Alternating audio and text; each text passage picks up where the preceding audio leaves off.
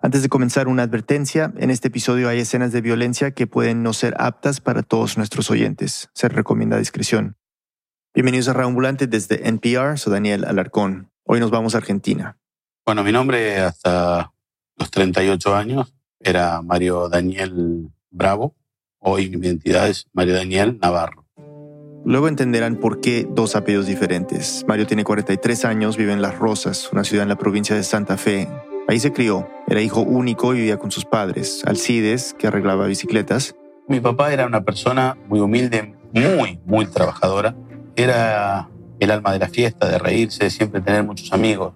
Extremadamente un corazón gigante. Y su mamá, Cecilia. Era la fiel compañera ama de casa, de origen de familia italiana. Una mujer muy católica, muy buena, muy buena. Tengo solamente recuerdos, recuerdos muy lindos. Bueno, muy feliz, una infancia muy, muy linda, de muchos muchos amigos de barrio, de barrio de pueblo, de calle de tierra, de, campito de fútbol, de, o sea, lo que se vive en un pueblito. Mario tiene muy buena memoria, algo que será importante para la historia de hoy. A veces hasta sorprenden los detalles que logra rescatar. Entonces, una de esas memorias es de un personaje de su infancia, un amigo de sus papás. Un hombre de una, de una estatura media, era un hombre de unos bigotes muy pronunciados, cabello blanco, canoso, bastante gordo. Iba de visita con su esposa desde la provincia de Tucumán a más de 11 horas de Las Rosas. Su mujer era también de, estatura mediana chica, ultra fanática religiosa, al punto de vivir todo el tiempo que yo la conocí con el rosario entrelazado en sus manos. El señor se llamaba José. Sus papás le decían Pepe, Pepe Espinosa. Para Mario era un enigma. El hombre que vos nunca sabías de qué trabajaba, de qué era, cómo apareció en la familia, como era amigo de la familia y no se sabía, pero él venía. Pero lo que más se le hacía curioso a Mario era que Espinosa se interesara tanto por él. Me trataba muy bien, siempre me preguntaba cómo estaba, si estaba contento, que me iba a llevar a Tucumán, que me iba a llevar para darme regalos de juguetes y que me iba... O sea, todas esas cosas que se le habla a un chico.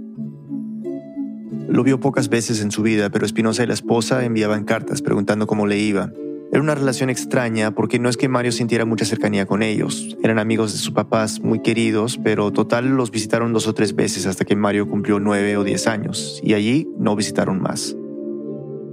Aquí vale la pena resaltar algo, que las visitas de los Espinosa y su extraña fijación por Mario no era lo único de la familia que le causaba curiosidad. Había secretos a voces, por supuesto, ¿no? Secretos de Estado, como yo les digo, se refiere a que desde muy niño intuyó que era adoptado, pero también intuyó que hacerles preguntas a sus papás sobre su origen no era bien recibido por ellos. Por eso prefirió buscar respuestas por su cuenta. Pablo Amadei, periodista argentino, nos sigue contando. La partida de nacimiento de Mario dice que nació en 1977 y como ya lo dijimos, siempre intuyó que era adoptado. No era muy difícil llegar a esa conclusión. Por un lado estaba la edad que tenían sus padres cuando llegó él.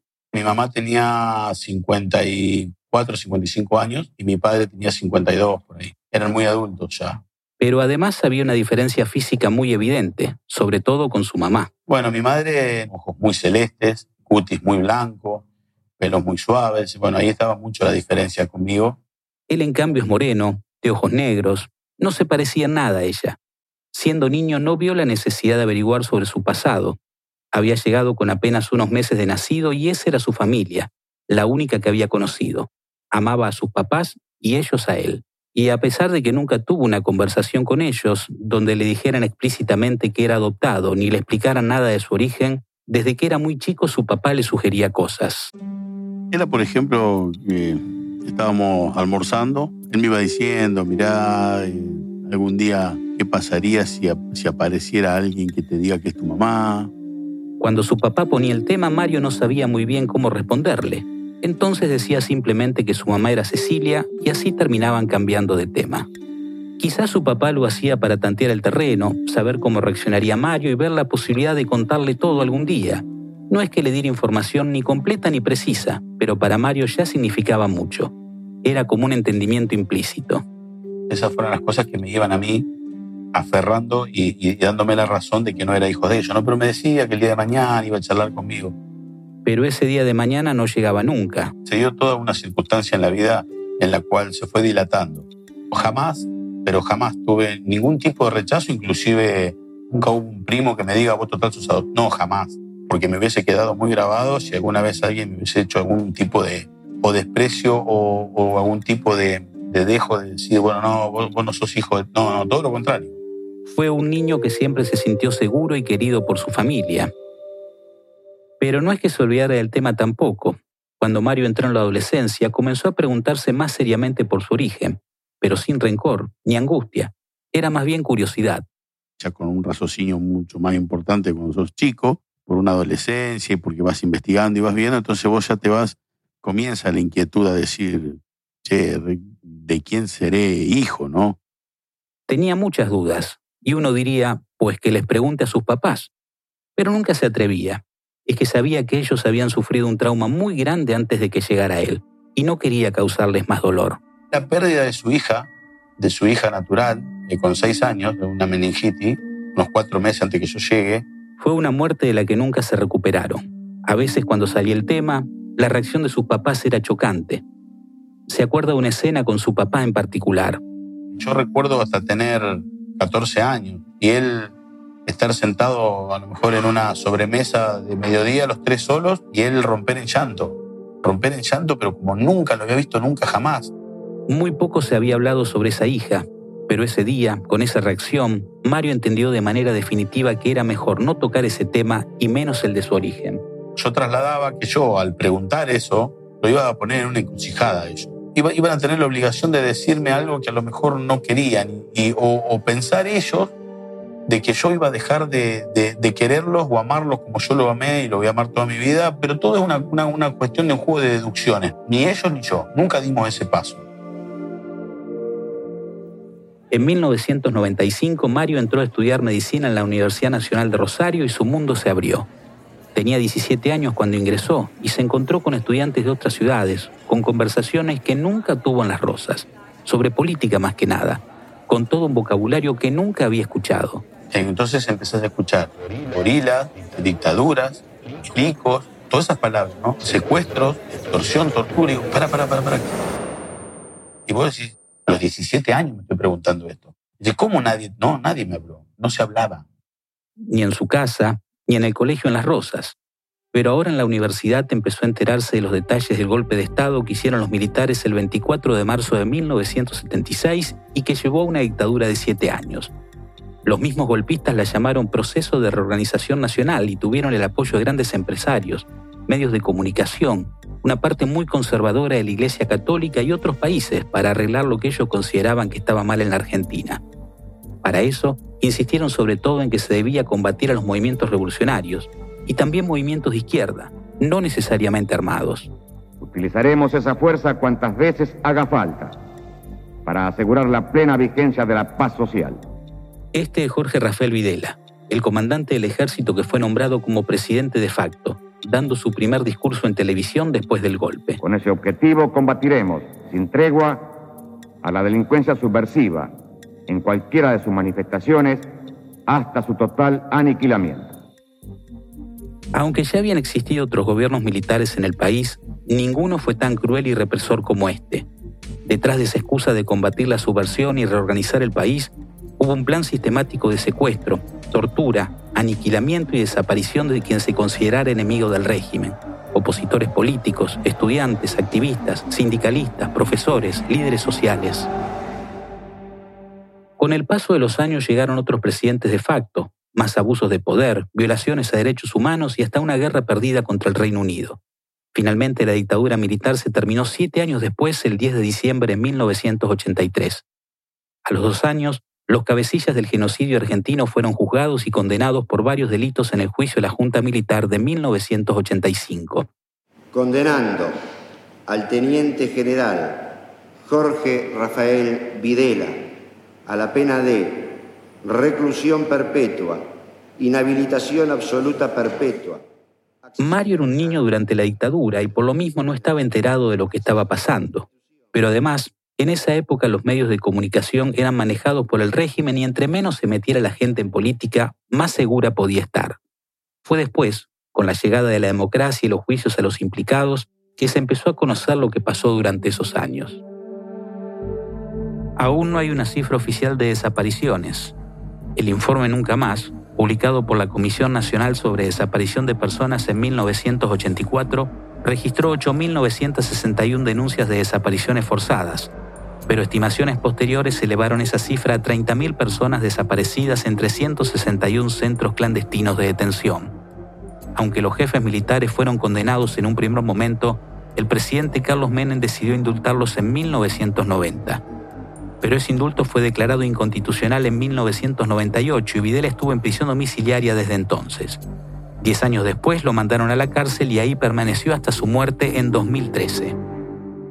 De todos esos crímenes que se cometieron y de los que apenas se empezaba a enterar, hubo uno en especial que le llamó la atención a Mario. Pero ¿a quiénes se llevaban? Se llevaban a todo el mundo. ¿Y qué pasaba? Bueno, las que estaban embarazadas, claro, se robaban los bebés, entre los miles de desaparecidos hubo muchas mujeres embarazadas al momento de ser secuestradas.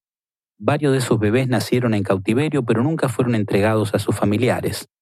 Por el contrario, un aparato criminal respaldado por el régimen se encargó de dárselos a familias de militares, a funcionarios y a personas particulares que querían adoptarlos. Todo de forma ilegal y con intereses económicos de por medio.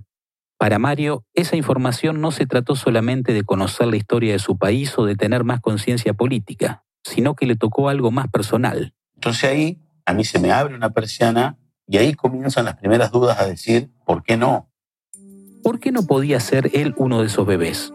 Según la información que tenía, sus papás lo adoptaron un año después del golpe de Estado. Así que empezó a atar cabos, a tratar de entender su curiosa y misteriosa niñez en las rosas. Se acordó sobre todo del tal Espinosa que venía de vez en cuando a visitarlos desde Tucumán. Y es que según lo que Mario sabía, Tucumán fue uno de los lugares donde más hubo represión durante la dictadura.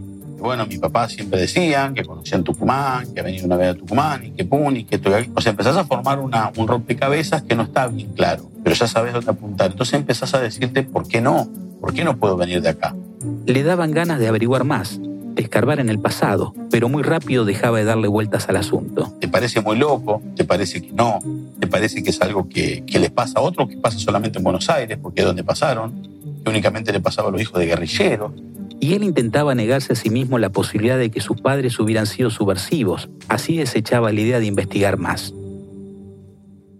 En 1998, cuando hacía tercer año de medicina, Mario tuvo que dejar la universidad porque el dinero no le alcanzaba para vivir en Rosario.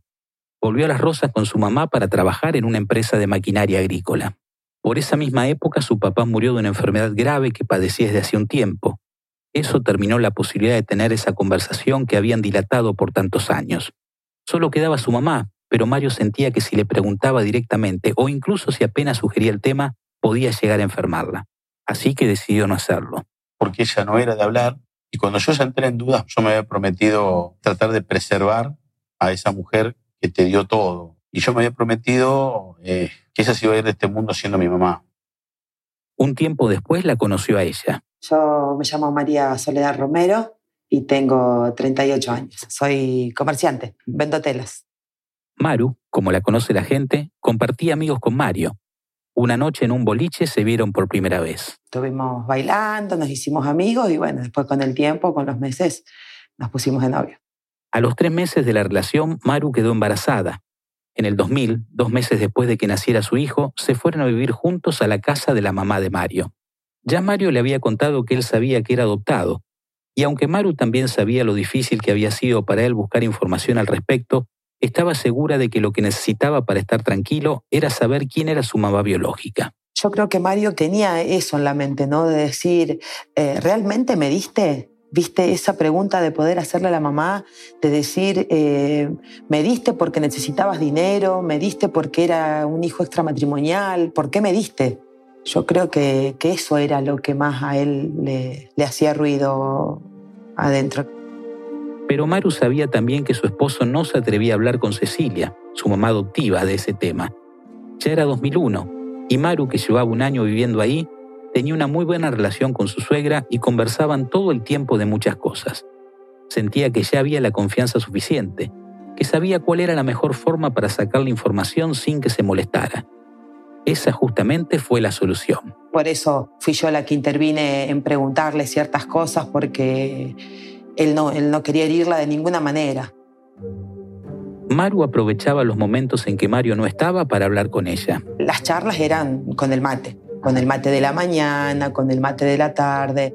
Con la paciencia y la perseverancia de un detective, Maru fue sacando la información poco a poco. Y yo después iba y le contaba a Mario, mirá, me dijo esta otra cosa, a lo mejor eh, otro detalle por ahí.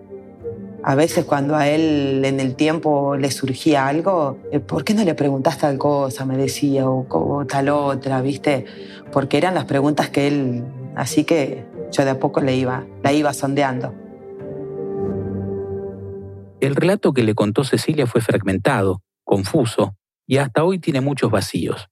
No pudimos confirmarlo con ella porque murió en 2015, pero básicamente la historia empieza con lo que ya sabemos.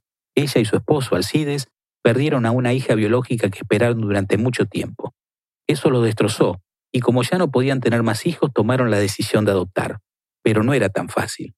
Habían ido a muchos lugares, acá a los, a los, a los hogares de, de Rosario, de la zona, viste, como para decir, adoptar legalmente. Pero los trámites eran complejos, engorrosos, había muchas trabas y el proceso podía tardar mucho tiempo. No está muy clara esta parte de la historia, pero lo que se sabe es que en ese momento Cecilia y Alcides tenían una muy buena amiga, Celia Amado, que supo que querían adoptar y que se ofreció a contactar a alguien que podría ayudarlos para que el proceso fuera más fácil. Ese alguien era Espinosa. No se sabe quién se puso en contacto directo con él, pero como fuera, Espinosa sabía de un bebé que estaba cercano a nacer y que necesitaba una familia. Según le contó Cecilia Amaru, la mamá de este bebé era muy joven, ya tenía dos hijas y trabajaba como empleada doméstica en una casa de familia. Este hijo era de un joven de esa familia. Entonces, nada, un chico recién recibido de médico era como que no podía truncar, digamos, ni su carrera ni su, ni su vida con un chico extramatrimonial. Entonces, por eso lo tenían que dar. Si estaban interesados, Cecilia y Alcides debían pagar un dinero y recibirían al bebé. Aceptaron. Y acá hay un dato confuso. El acta de nacimiento de Mario dice que nació el 6 de mayo de 1977 y él siempre creyó que esa fecha coincidía con el día en que lo adoptaron. Pero lo cierto es que sus padres viajaron a mediados de 1976 a San Miguel de Tucumán, donde se suponía que sería el parto. Hasta que llegó allá no sabía si era varón o nena. Así que nada, me dijo hasta que llevó la ropita y, pagó un parto, dijo ella. Ella me decía eso, que había pagado un parto y nada, después lo, lo bautizaron enseguida y lo trajeron. Celia, la amiga, y su esposo se convirtieron en los padrinos de Mario. Un año después, un médico hizo el acta de nacimiento. Y nada, eran unos amigos, amigos muy, muy entrañables que imagínate que le debían la vida porque eran los que les había conseguido un hijo. Lo tomaba así Cecilia. Con Espinosa siguieron en contacto esporádicamente. Como ya lo contamos, los visitó un par de veces en Las Rosas con su esposa y siempre se interesaron por el bienestar de Mario hasta su adolescencia. El siguiente paso era hablar con Celia, la madrina de Mario, para tratar de conseguir más información y seguir algún rastro. Para el día de mañana poder ver a ver cómo hacíamos para ir hasta Tucumán y, buscar algo con todas las pistas, digamos, que, que teníamos. Maru la conocía un día, cuando estaba trabajando en su negocio, la madrina llegó a hacer alguna compra. Maro aprovechó para preguntarle directamente. Le pidió algún número de teléfono de Espinosa o alguna otra información. Y la sorprendí, obviamente, porque no esperaba eso, pero actuó bien. La madrina le dijo que trataría de averiguar y unos 10 días después apareció con un par de números de teléfono. Le contó que Espinosa había muerto, que hacía muchos años había perdido la comunicación con la esposa y que lo único que sabía era que tenían dos hijos. Pero uno supuestamente estaba en otro lado, otro estaba en otro, y me la fue dibujando de alguna manera como para que yo me quedara sin nada. Entonces era como que de ahí tampoco sacamos algo. Les pareció que no valía la pena llamar porque los números ni siquiera existían en la guía telefónica de Tucumán, así que la idea de viajar hasta allá se fue desvaneciendo. Era casi imposible hacer una búsqueda sin saber por dónde empezar, sin tener un dato más preciso como una dirección o un nombre. Espinosa sabía mucho y personas que daban a sus bebés en adopción también. De todas formas, la historia de Espinosa y el acuerdo de adopción no los convencía del todo. Faltaban piezas en ese rompecabezas. Un día del 2011, Mario estaba viendo televisión y salió este anuncio institucional. Somos nietos que recuperamos nuestra identidad gracias a la lucha de abuelas de Plaza de Mayo. La dictadura nos robó de nuestras familias. Aún quedan 400 nietos que no conocen su verdadera identidad. Ni el amor con que sus familias lo siguen buscando. Vos podés ser uno de ellos. A nosotros conocer la verdad nos dio la libertad de poder elegir. Conoce tu verdad, acércate a abuelas. Todos te estamos esperando. Abuelas. Abuelas de Plaza de Mayo, una ONG que se fundó en 1977 en plena dictadura. En la universidad Mario había escuchado de ellas y sabía que su creación fue paralela a la de Madres de Plaza de Mayo, un grupo de mujeres que lleva más de 40 años manifestándose todos los jueves frente a la Casa Presidencial. Sus luchas han evolucionado a lo largo de los años y hasta se dividieron en dos organizaciones, pero en un primer momento, que fue la razón por la que se crearon, todas exigían que los militares les dieran respuestas del paradero de sus hijos desaparecidos y usaban siempre un pañuelo blanco en la cabeza. Pero recordemos que muchas mujeres desaparecidas fueron capturadas cuando estaban embarazadas o incluso con sus bebés recién nacidos. Por eso, algunas de las madres que protestaban también exigían que les dijeran dónde estaban sus nietos y empezaron a ser conocidas como abuelas de Plaza de Mayo. Los medios nacionales, que eran controlados por la dictadura, no cubrían lo que pasaba, pero en 1978, mientras se jugaba el Mundial de Fútbol en Argentina, la televisión holandesa pudo grabar una de estas protestas y las denuncias que hacían estas mujeres.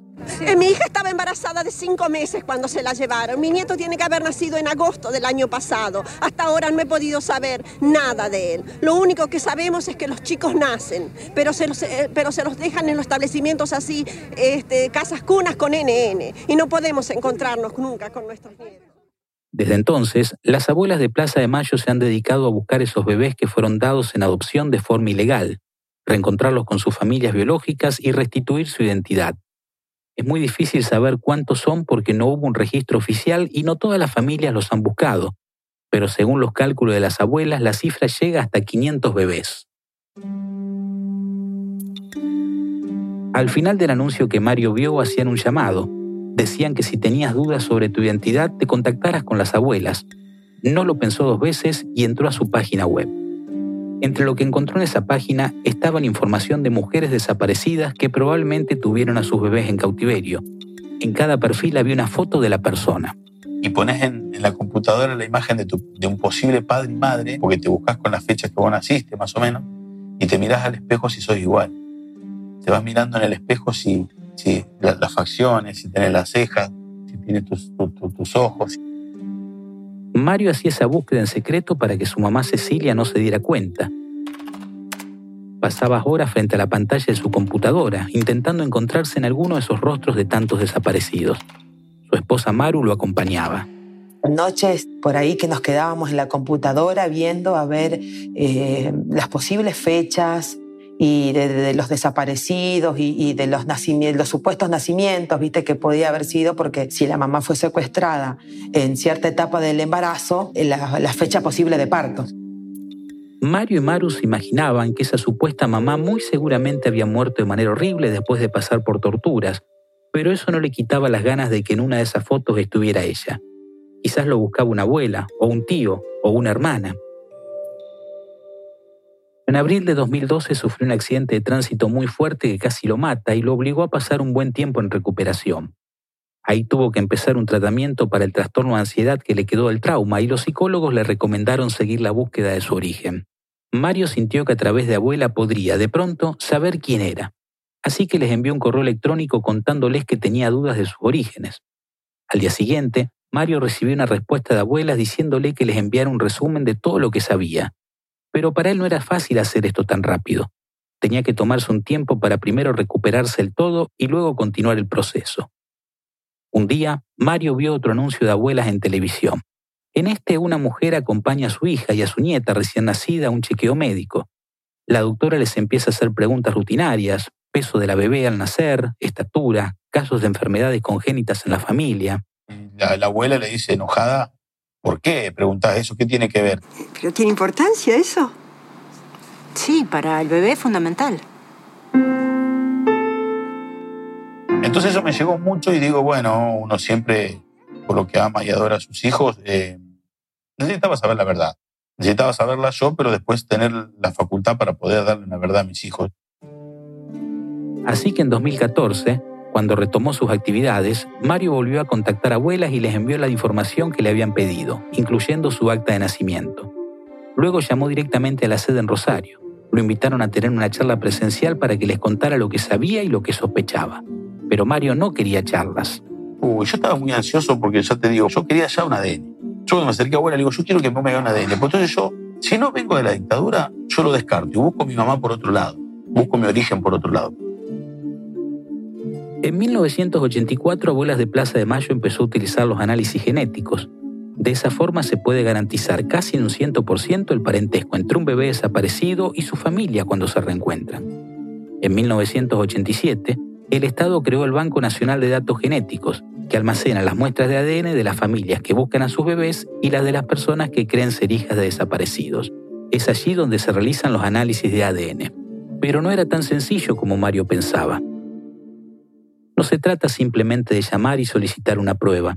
Antes de tomar una muestra de ADN, la organización de las abuelas debe asegurarse de que la persona corresponde al perfil de un bebé nacido en cautiverio o al de un familiar de un desaparecido.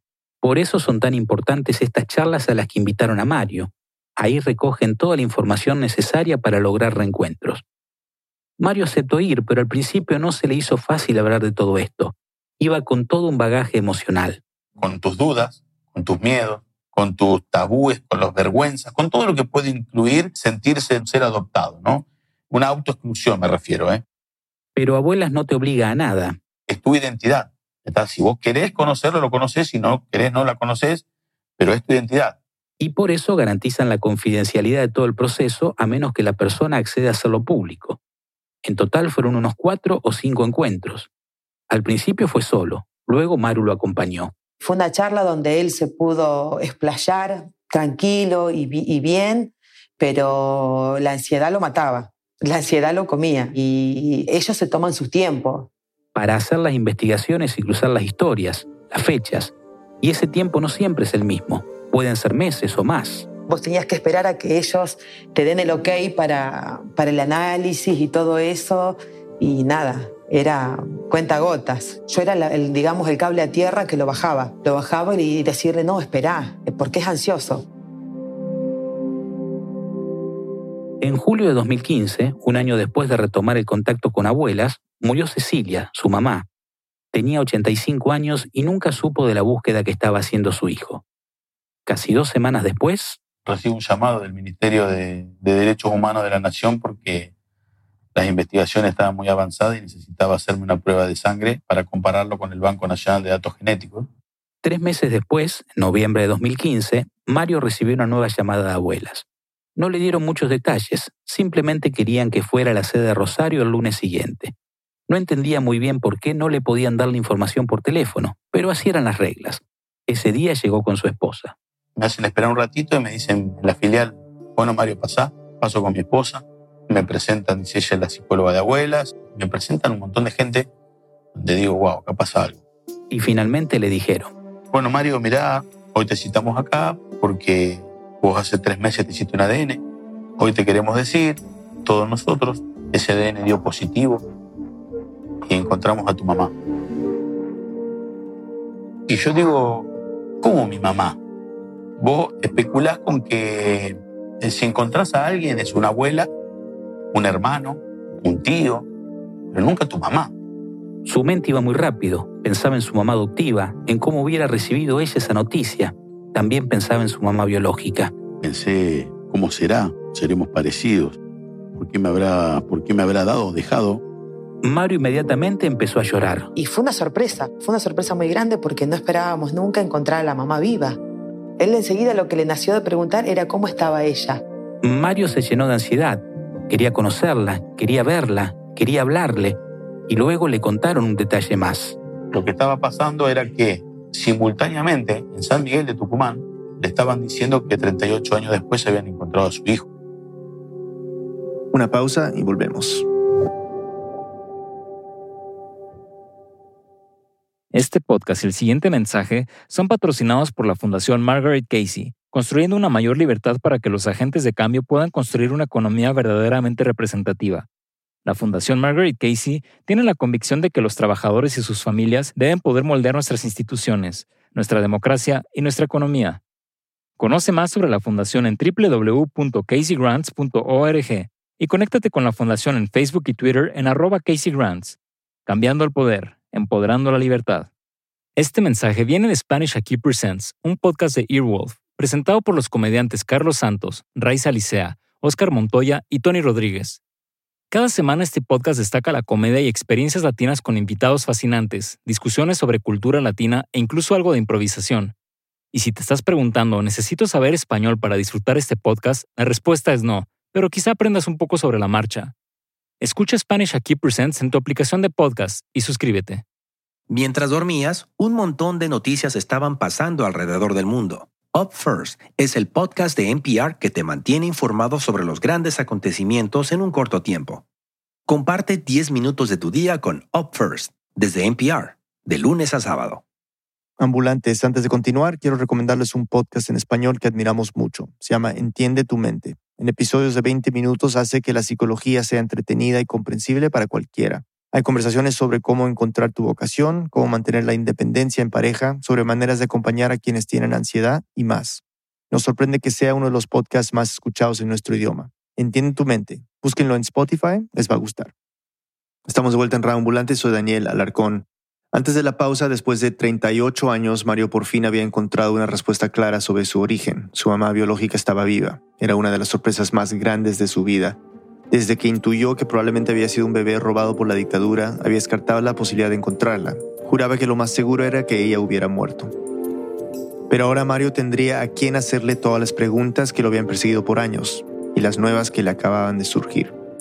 Pablo Amadei nos sigue contando. La mamá biológica de Mario se llama Sara Navarro. Es la primera vez que cuenta su historia públicamente. Tengo 63 años y vivo en San Miguel de Tucumán. Sara ha pasado toda su vida ahí. También fue criada por una familia adoptiva, sin hermanos, y trabajó desde los 10 años. Tuvo una infancia y una adolescencia muy difíciles, con unos padres que eran muy duros con ella. No me trataban bien y, digamos, mi mamá siempre cuando yo preguntaba algo, y no sé, preguntarle a tu papá y no sé, a mí no me digas nada. A donde él trabajaba me llevaba a él porque ella no me quería tener. Él a veces se iba a tomar y yo tenía que andar con él o si él andaba trabajando tenía que estar con él. Así era. A los 15 años se casó, pero a los 18 su marido la abandonó.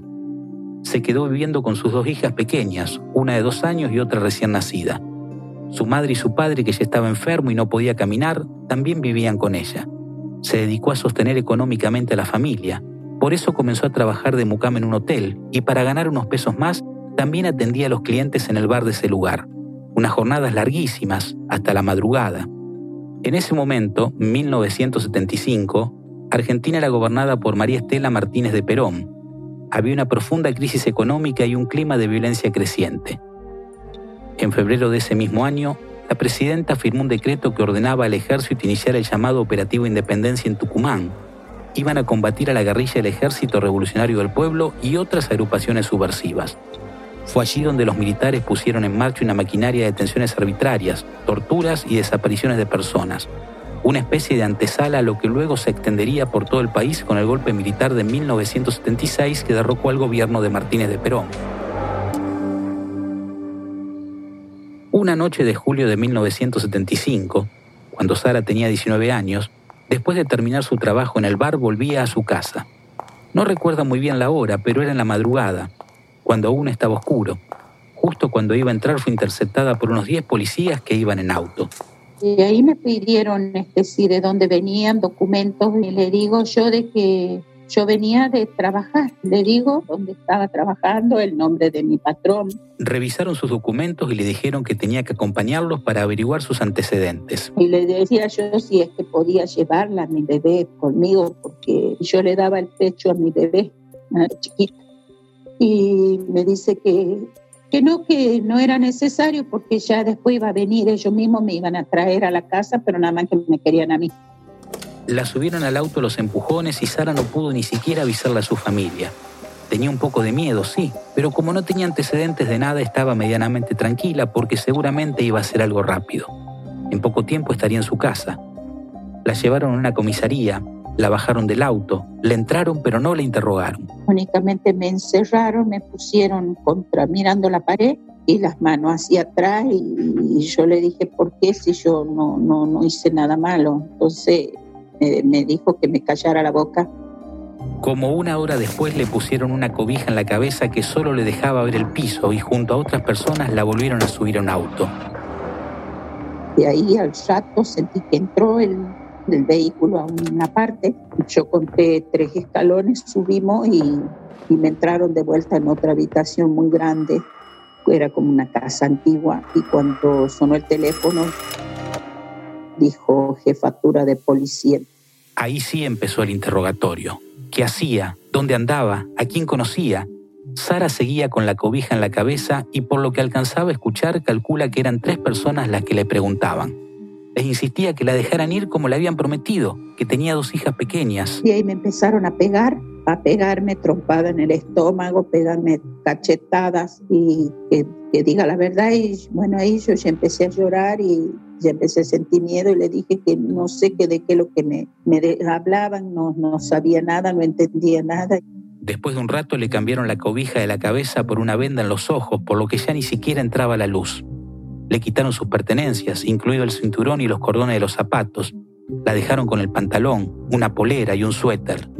Luego la llevaron a otro lugar que Sara ya no pudo identificar porque no veía nada y la metieron en una celda, sola en un lugarcito que era tan pequeñito, tan chiquito que podía sentarme y pararme. Era lo único que era.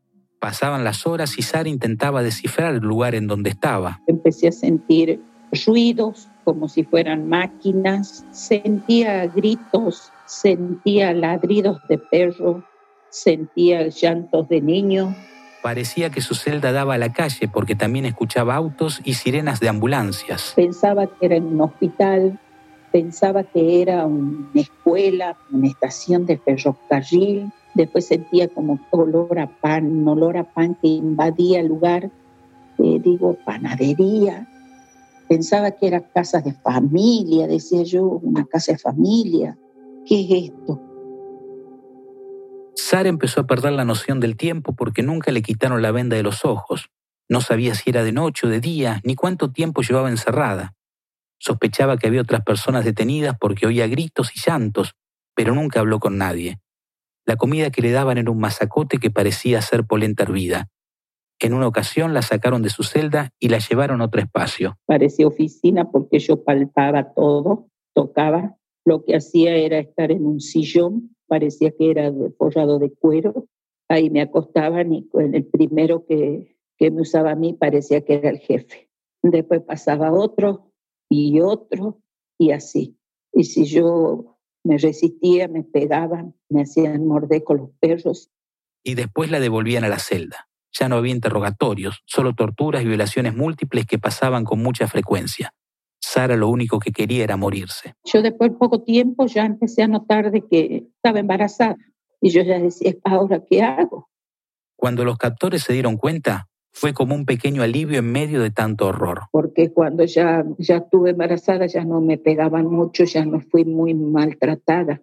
Fueron menos los, las violaciones, menos que me maltraten los perros. Los meses pasaron. No sabe si algún médico la revisó en todo ese tiempo. Solo recuerda que un día empezó a escuchar los gritos de un hombre que estaba siendo torturado muy cerca de donde estaba ella. Yo escuché todo y ahí es cuando a mí se me produce el parto Sentí que ya había roto bolsa, todo eso del susto, del miedo que sentía. Y de ahí me grité, empecé a gritar que pedía auxilio y bueno, de ahí vinieron. La llevaron a un salón y la acostaron en un colchón donde tuvo un parto natural sin complicaciones. Todo esto con los ojos vendados. Cuando nació, este, se lo llevaron. Lo único que escuché el llantito de él que se lo llevaba nada más. No supo si el bebé nació sano o enfermo, ni siquiera supo el sexo no le dijeron absolutamente nada. Luego la limpiaron un poco y la volvieron a meter a la celda. Sara recuerda que una vez, no sabe al cuánto tiempo exactamente, fueron hasta su celda y una voz le habló.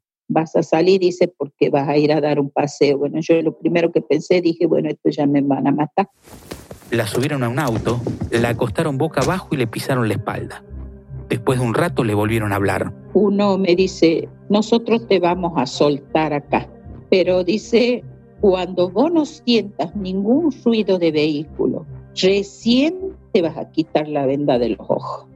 Y vos esto a nadie, a nadie vas a decir, ¿sabe por qué? Porque nosotros sabemos dónde vive tu familia, te vamos a llevar a vos, ya va a ser, vamos a matar a tu hija, a tu madre y a tu padre.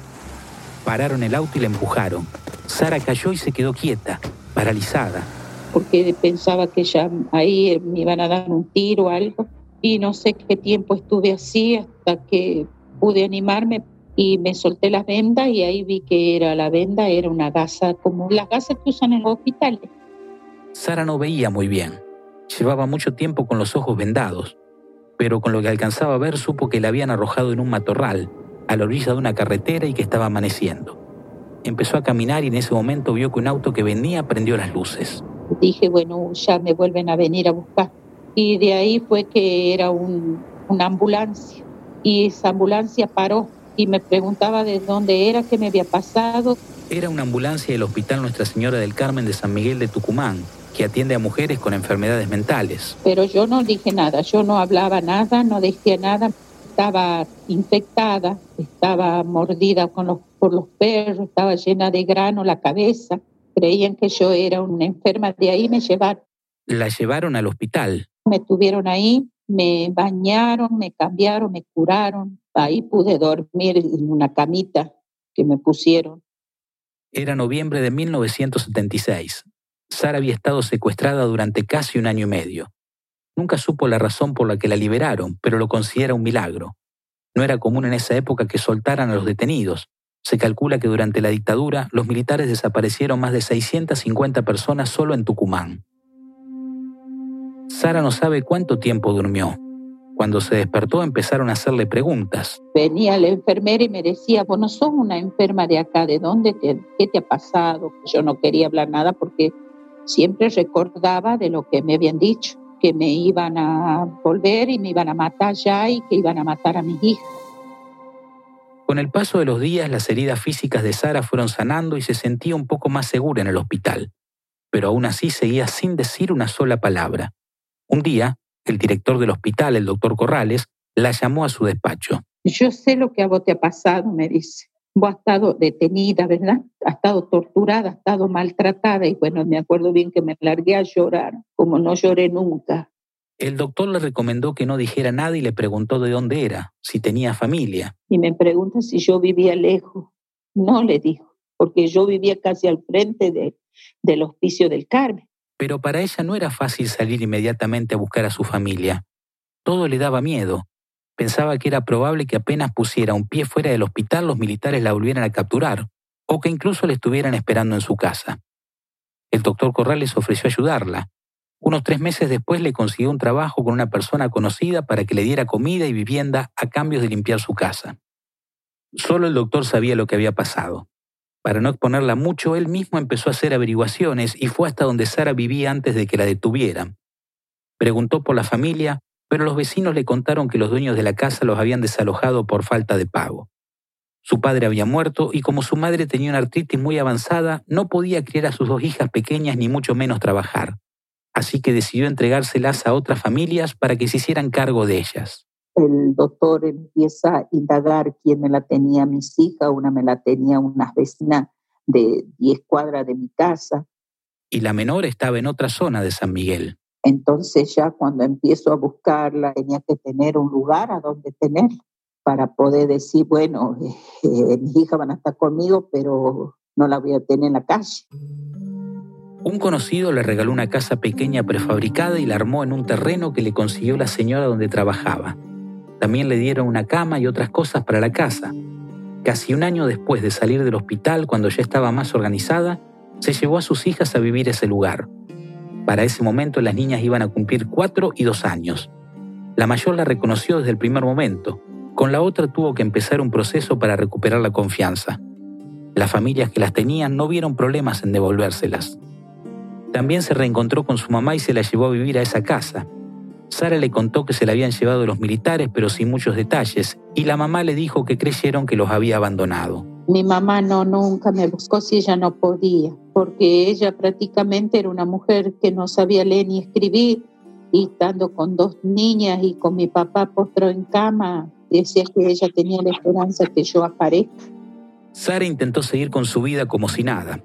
No hablaba con nadie de lo que había pasado y mucho menos que había tenido un hijo en cautiverio.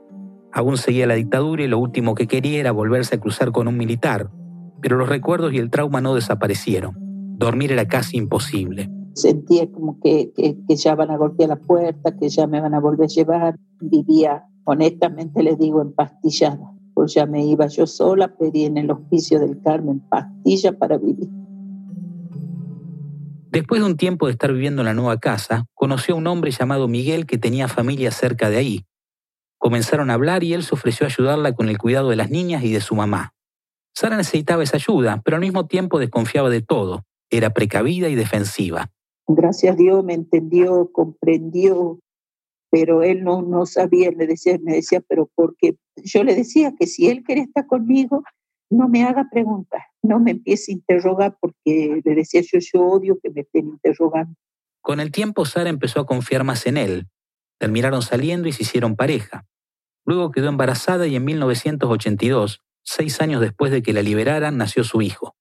Pero el embarazo la afectó mucho por el trauma que tenía. Y era muy feo, muy feo porque no podía dormir, sentía pasos, sentía cosas que venían a mi mente Dos veces intenté quitarme la vida. Para intentar ayudarla, Miguel la invitó a una iglesia evangélica porque tal vez ahí iba a encontrar algo de tranquilidad. Sara aceptó y empezaron a ir juntos.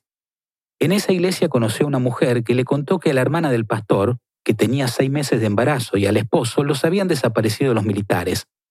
Sara no dijo nada, pero oír esto lo sintió como una posibilidad de sacar su dolor. Si a esa familia le había pasado lo mismo, si había vivido el horror de la desaparición forzada, a lo mejor la entendería y guardaría su secreto. Decidió acercarse con mucha discreción a la esposa del pastor. Yo no puedo vivir así, le dijo. Yo me estoy drogando mucho. Y me dice, te queremos ayudar. Y bueno, yo le conté, yo le conté lo que me pasó.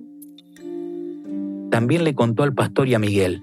Fue la primera vez en más de 15 años que Sara hablaba con todos los detalles de lo que vivió les contó de las violaciones colectivas, del embarazo y del bebé nacido en cautiverio. Entonces ellos me preguntaron, ¿pero qué nació o murió? No le digo nació. Yo hasta la actualidad le siento el llanto del bebé, le dijo. Yo siempre los tenía en mi mente, el llantito que se iba, se iba. La motivaron a que hablara con una psicóloga. No tenía que contarle todo de una sola vez, pero era importante que empezara un proceso terapéutico que le ayudara a tratar el trauma. En los 90, cuando Sara ya llevaba un tiempo en terapia y la psicóloga conocía un poco mejor la historia, le presentó a una mujer y le dijo que seguramente ella podría ayudarla en su proceso. Era de las abuelas de Plaza de Mayo. Muy bonita, muy bonita conmigo. No sé, tienen una, no sé cómo le puedo explicar, un carisma para hablar. Y después yo le empecé a hablarle, decirle que lo que tenía, que lo que me pasaba. Gracias a las conversaciones con esta mujer, Sara empezó a aclarar sus confusiones. Le dijo que probablemente estuvo detenida en la cárcel de Villa Urquiza, que durante la dictadura funcionó como centro clandestino de detención y torturas. Sabí lo que era sentir el olor a pan, porque ahí hacían pan los presos. Sabía el ruido de máquina que vos sentías, había una imprenta. ¿Sabes por qué sentía vos llanto de niño? Porque ahí también los tenían detenido a las madres con los chicos en ese tiempo le sirvió mucho hablar y saber más detalle de lo que vivió. Yo ya me sentía segura de que no estaba sola, ¿ves? No soy yo sola, fueron muchísimos. En esas conversaciones Sara también se enteró de las adopciones ilegales y de la labor de las abuelas para lograr reencuentros. Pero en ese momento, a principios de los 90, no se sentía lista para buscar al bebé y como abuelas no impone nada, respetó su decisión. Tiempo después, Sara, Miguel y los tres hijos se fueron a vivir a otra casa, para esa época su mamá ya había muerto. Luego tuvieron otros tres hijos hombres y con el paso de los años Sara pudo contarles a ellos el horror que vivió cuando estuvo secuestrada y lo del bebé. En 2006 tomó la decisión de permitirle a su hijo conocer su pasado y devolverle su identidad. Se contactó con la Comisión Nacional por el Derecho a la Identidad, CONADI, una entidad del Estado que se encarga de buscar a los bebés desaparecidos durante la dictadura. A partir de ahí abrieron una investigación del caso de Sara Un año después, en 2007, el Banco Nacional de Datos Genéticos le tomó una muestra de ADN y recogieron sus datos. Aunque desde Conadi y abuelas le insistían en la posibilidad de que esa persona quisiera conocerla, Sara no quería un reencuentro. No estaba preparada en ese momento para revivir todo el sufrimiento. Verlo a él pasé para que recuerde de nuevo y sentir la amargura, el dolor. El...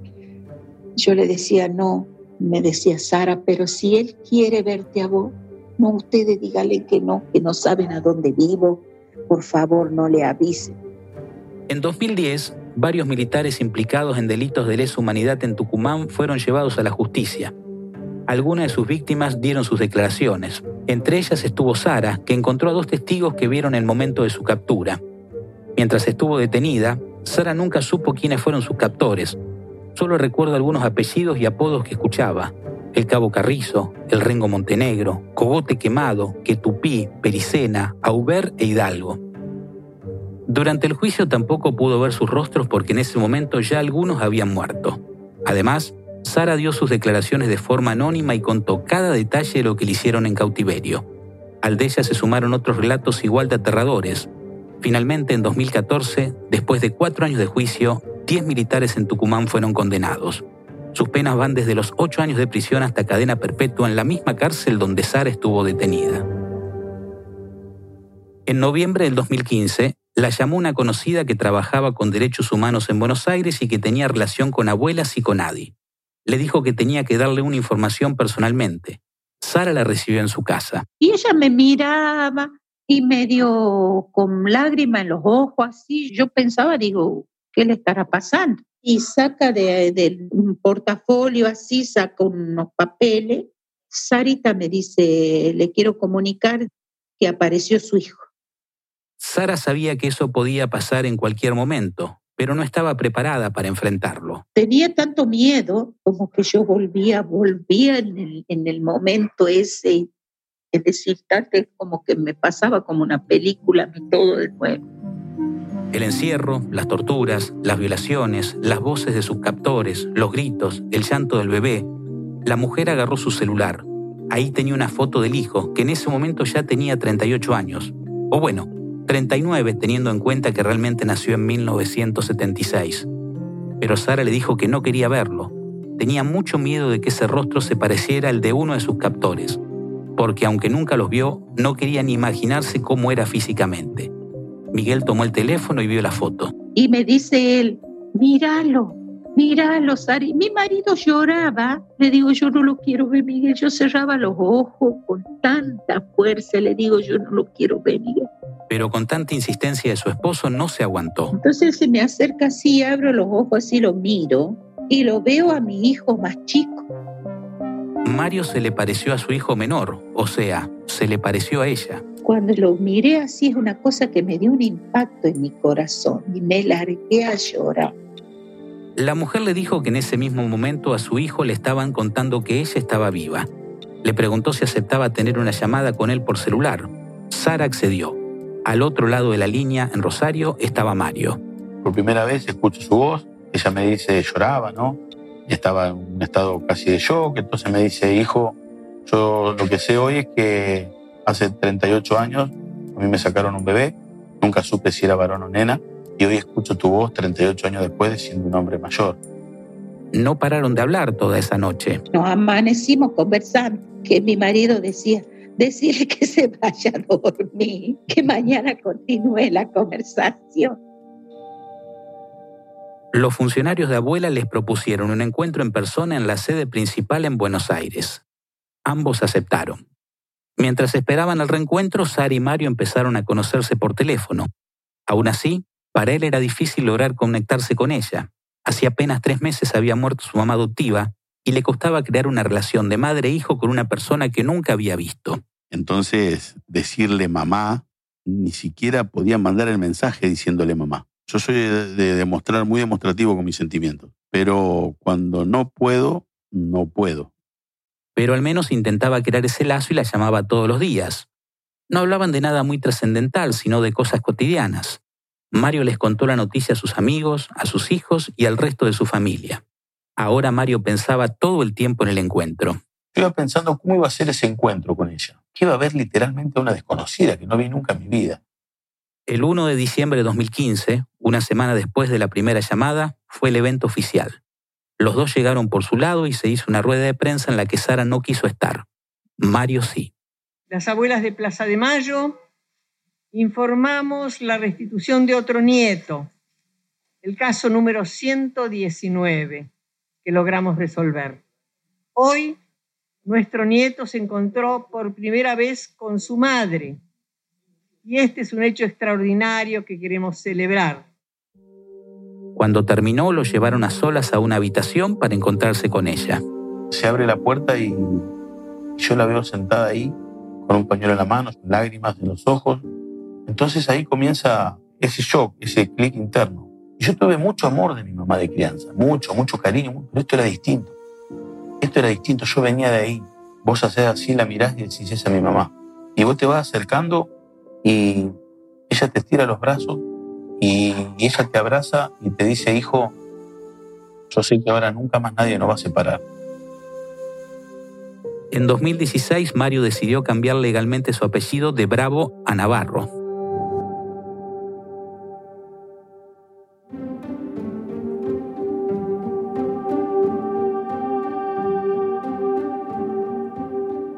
Cuando Mario estuvo visitando a Sara en San Miguel de Tucumán, intentaron averiguar más sobre Espinosa, el hombre que lo había entregado a su familia adoptiva, pero cuando dieron con la dirección de la casa desde donde enviaba las cartas, no se animaron a golpear la puerta. Espinosa y su esposa ya habían muerto hace un tiempo y no sabían quién podía abrirles, ni qué explicación darle. Actualmente siguen sin saber quién era realmente este hombre ni cómo operaba. Hasta el momento, de los 130 bebés hoy adultos que Abuelos ha podido reencontrar con sus familias, solo seis, incluido Mario, lo han hecho con sus madres biológicas. Pablo Amadei es periodista de radio en Las Rosas, provincia de Santa Fe, Argentina. Esta historia fue editada por Camila Segura, David Trujillo y por mí. El diseño de sonido es de Andrés Aspiri y Remy Lozano, con música de Remy. Desire Yepes hizo el fact-checking.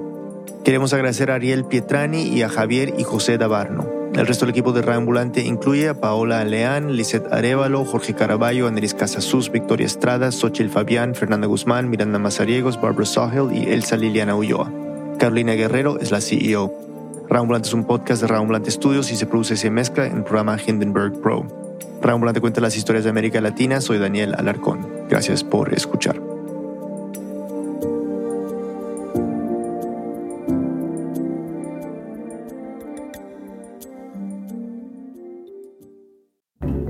Estás aprendiendo español.